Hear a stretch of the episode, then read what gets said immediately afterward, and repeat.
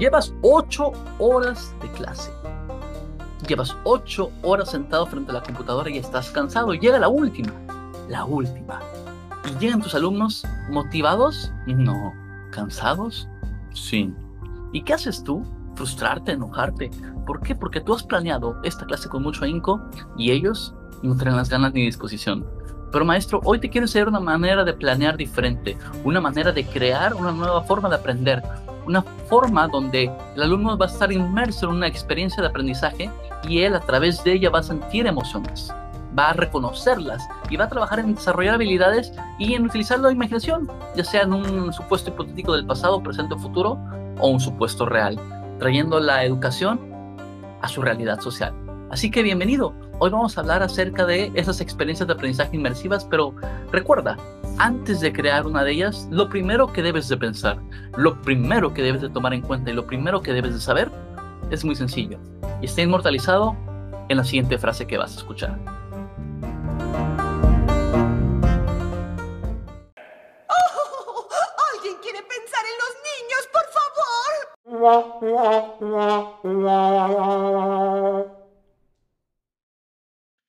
Alguien piense en los niños, yo sé, es una manera chusca de quererte hacerte recordar, maestro, que a veces nosotros cuando planeamos una clase buscamos nuestra propia comodidad, pero se nos olvida que los que están al centro de la educación son ellos. El constructivismo, cualquier corriente que ustedes me quieran decir actual, moderna de educación, nos va a decir que nosotros debemos de simplificar la manera de dar clases para nosotros. Nos va a decir siempre que busquemos la manera de enganchar con el alumno. Y hay muchas metodologías nuevas. Podemos hablar de design thinking, por ejemplo, que es una metodología del diseño que se está aplicando a la educación, ¿no? Y el primer paso es ser empático con tus alumnos. Podemos hablar de muchas otras más, pero hoy quiero hablarles de una que me gusta mucho en particular, porque el hecho de tener clases híbridas o, o virtuales nos permite la posibilidad de utilizar muchos recursos gratuitos que existen en la red para crear este tipo de experiencias, experiencias inmersivas educativas. Este tipo de experiencias son prácticamente recrear o hacer un ambiente de aprendizaje controlado donde tu alumno vive una experiencia real o ficticia, inclusive postapocalíptica o distópica, si lo quieren llamar así, o inclusive utópica, donde él tendrá que vivir, vivir las sensaciones, las emociones y tomar decisiones con respecto a qué haría, qué hará, qué hace o qué hizo. Y eso se vuelve muy interesante porque entonces volvemos auténtico el aprendizaje y la conceptualización que nosotros queramos eh, traer a los niños, a los jóvenes también. Así que para dar una explicación tal vez no tan teórica, te hice un pequeño ejemplo. Y espero que lo disfrutes, que lo disfrutes conmigo y que me des tus opiniones con respecto a lo que hice para una clase de historia de México, donde el concepto clave que iba yo a enseñar era el concepto de revolución. Disfrútalo.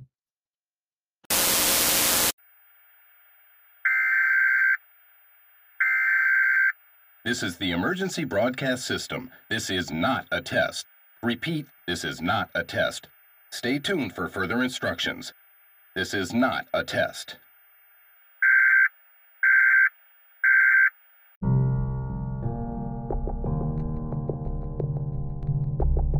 Acabas de escuchar la alarma que suena cada vez que alguien habla mal del presidente. Esa alarma anuncia que a partir de ahora nadie puede salir de sus casas, ni por una emergencia. Si sales, corres el riesgo de ser ejecutado. Es el año de 2030, el presidente supremo Andrés Manuel López Obrador se ha perpetuado en el poder, y lo ha logrado dividiendo al país en clases sociales o como él las llama, castas nacionales. La casta de los morenos, son los millonarios, amigos del presidente que ejecutan sus órdenes en cada estado, ciudad y municipio de México la casta de los fifís, la extinta clase media que se dedica a tener los oficios y profesiones, desde taxistas hasta médicos, que han perdido su derecho a votar y a decir su opinión sobre lo que debe o no hacer el gobierno. El pueblo bueno son el 85% de la población. Ellos apoyan a AMLO incondicionalmente ya sea por miedo a ser asesinados por el gobierno o por lavado de cerebro. Tú eres del casta fifi, eres una persona respetada por todos, incluidos algunos morenos, por tu ética y servicio a la comunidad, e influyes mucho en todos los que te rodean, tanto así que si tú dices que deben ir a morir por recuperar al país lo harían.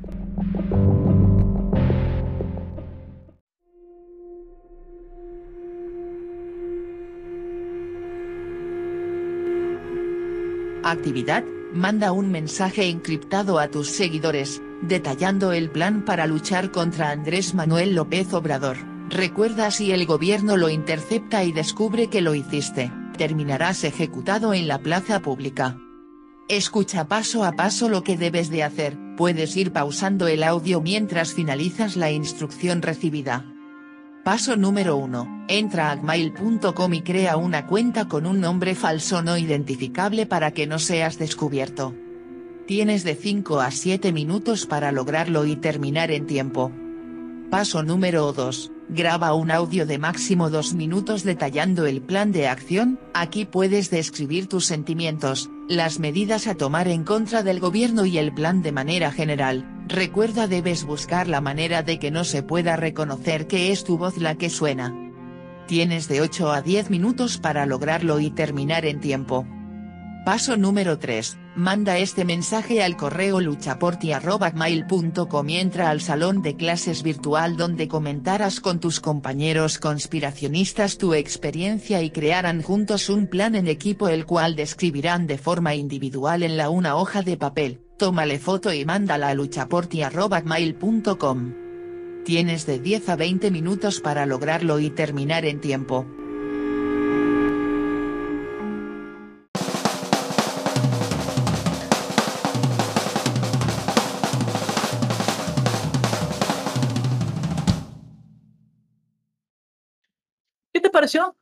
¿Te gustó la experiencia inmersiva educativa de aprendizaje? ¿Por qué es inmersiva? Te preguntas. Bueno, pues utilicé recursos digitales gratuitos de Creative Commons, los cuales cito correctamente en el, en el cuadro que tengo aquí abajo de descripción del podcast. Y ahí, combinándolos con herramientas digitales, la combinación de los recursos con las herramientas generan un momento de aprendizaje guiado por ti, donde se siente una experiencia, donde se vive la experiencia de una revolución. La alarma, la narración, la música, todo tiene un sentido de generar incertidumbre, poco de pánico. Piensa en las radionovelas, como esta radionovela famosa de la guerra o la guerra de los mundos, si no mal recuerdo el nombre, que generó pánico en la, en la población porque pensaban que era cierta. Así que es bien importante que tú busques en tu mente como primer paso para generar una estrategia de este tipo, el hacerles vivir la experiencia de ya sea un futuro distópico, un futuro utópico, el pasado, un what if del pasado, con eso me refiero a un qué hubiera pasado si, se me ocurre, eh, Miguel Hidalgo no hubiera vivido en los años de la independencia, o si los españoles hubieran llegado después o antes. Esos son what if en cuestión de historia, pero aplican para todo. ¿Y por qué son importantes de utilizarlos? Porque fíjate que Marvel tiene una serie llamada What If. ¿Qué pasaría si? Y eh, van a sacar la serie ahorita en Disney Plus en unos, en unos meses. Y, y, tienen temas muy interesantes como qué hubiera pasado si en lugar de Star-Lord eh, el personaje hubiera sido T'Challa y no hubiera sido raptado o secuestrado. O qué hubiera pasado, por ejemplo, si Peggy Carter hubiera sido Capitana América. Bueno, Capitana Bretaña, Gran Bretaña, creo. Y eso lo pueden ver los alumnos, es algo que siguen tus alumnos, generalmente de secundaria y prepa y universidad inclusive. Entonces, si tú combinas elementos de lo que ellos ven como un what if con elementos de un futuro distópico, se pueden emocionar mucho. ¿Y tú cómo sabes que les gustan los futuros distópicos? Bueno, aquí te voy un tip. Ve a la biblioteca y checa qué libros de ficción sacaron tus alumnos más antes de conocerlos. Y yo me di cuenta que el grupo al que le voy a dar esta actividad sacó primero libros de futuros distópicos como Maze Runner y Juegos del Hambre. Entonces ya estoy trabajando no solamente en un interés, sino en dos intereses de los alumnos en general, sin conocerlos todavía. Estoy intuyendo sus intereses para poderlos enganchar en la primera semana. Pero avancemos. ¿Qué más debes de tomar en cuenta? Primero, es esta, esta, esta cuestión de las tecnologías que vas a emplear, como decíamos al principio, gratuitas y la combinación de herramientas digitales con los recursos digitales. Segundo, el interés del alumno. Y tercero, saber qué quieres lograr. Que generen una emoción, que generen un momento, que generen un documento, que generen una acción. Eso es bien importante. Tener un objetivo muy claro y que no es necesario decirlo al principio de la clase como acostumbrado de objetivo, que el alumno identifique. No, lo que es necesario es que conforme vaya pasando la clase de manera natural, se vayan dando estos momentos de descubrir el objetivo o descubrir qué habilidad se está desarrollando. Te pongo un ejemplo. Cuando lleguemos a estas sesiones donde mis niños van a estar juntos y van a estar debatiendo qué van a hacer o discutiendo qué van a hacer o qué harían, voy a entrar y voy a preguntar, Bueno, ¿quién aquí va a asumir el rol de liderazgo del grupo? Y en este momento estamos trabajando en una habilidad de liderazgo. ¿Y cuáles van a ser sus responsabilidades? Así que el objetivo del día de hoy va a ser que ustedes se pongan de acuerdo y me traigan un plan estructurado para poder solventar la situación adversa en la que están viviendo. Ya les dije el objetivo sin tener que decir, objetivo, que la alumno... ¿Sí me explico? Porque eso hace que la autenticidad del momento se pierda. Eso hace que se, se sienta como clase, ¿no? Yo sé que se nos recomienda que para que el alumno sepa hacia dónde vamos, siempre decirlo al principio, sí, sí, sí, sí, en presencial. En esta modalidad híbrida hay que tomarnos ciertas licencias de comunicación para lograr una mejor enseñanza y sobre todo que adquieran un aprendizaje genuino, auténtico y sobre todo perdurable. Pero esta es la explicación de cómo hacerlo. Espero me hayas entendido. Cualquier duda, no dudes en preguntarme. Y cuéntame tú qué hubieras hecho. Cuéntame tú qué harás. Y si necesitas ayuda con alguna aplicación o realizar algún recurso didáctico digital que no sepas cómo utilizarlo, cuenta conmigo. Manda un mensaje y yo te voy a auxiliar en ese aspecto. Y yo sé que es el último antes de terminar, pero es el último antes de terminar. Déjame decirte otra cosa. Si necesitas apoyo, lo tienes en mí. Y estoy seguro que lo tendrás en muchos otros maestros que están a tu lado, trabajando codo con codo para crear a la nueva escuela mexicana. Gracias por escucharme, gracias por escucharme, muchísimas gracias por escucharme. Soy el maestro Stefano Parisi y nos vemos la próxima.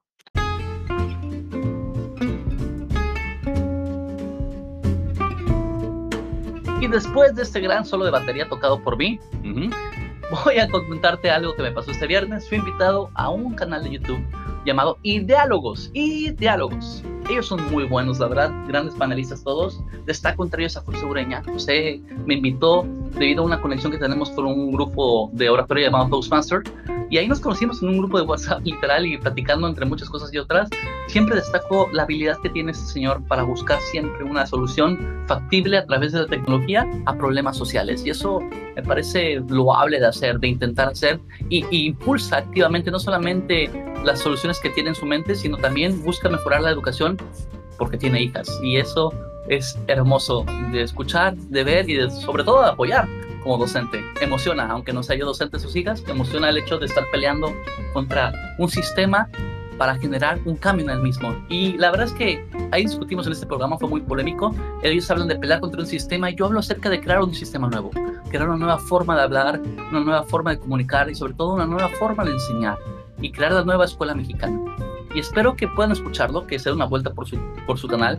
Está muy bueno, en verdad, tiene temas muy diversos, muy padres de educación, de historia, tecnología, etcétera, etcétera, etcétera.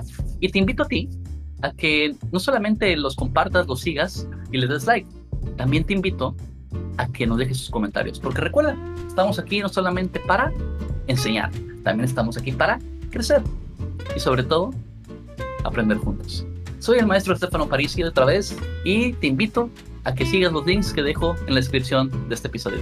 Cuídate mucho. No salgas sin tu cubrebocas. Nos vemos a la próxima.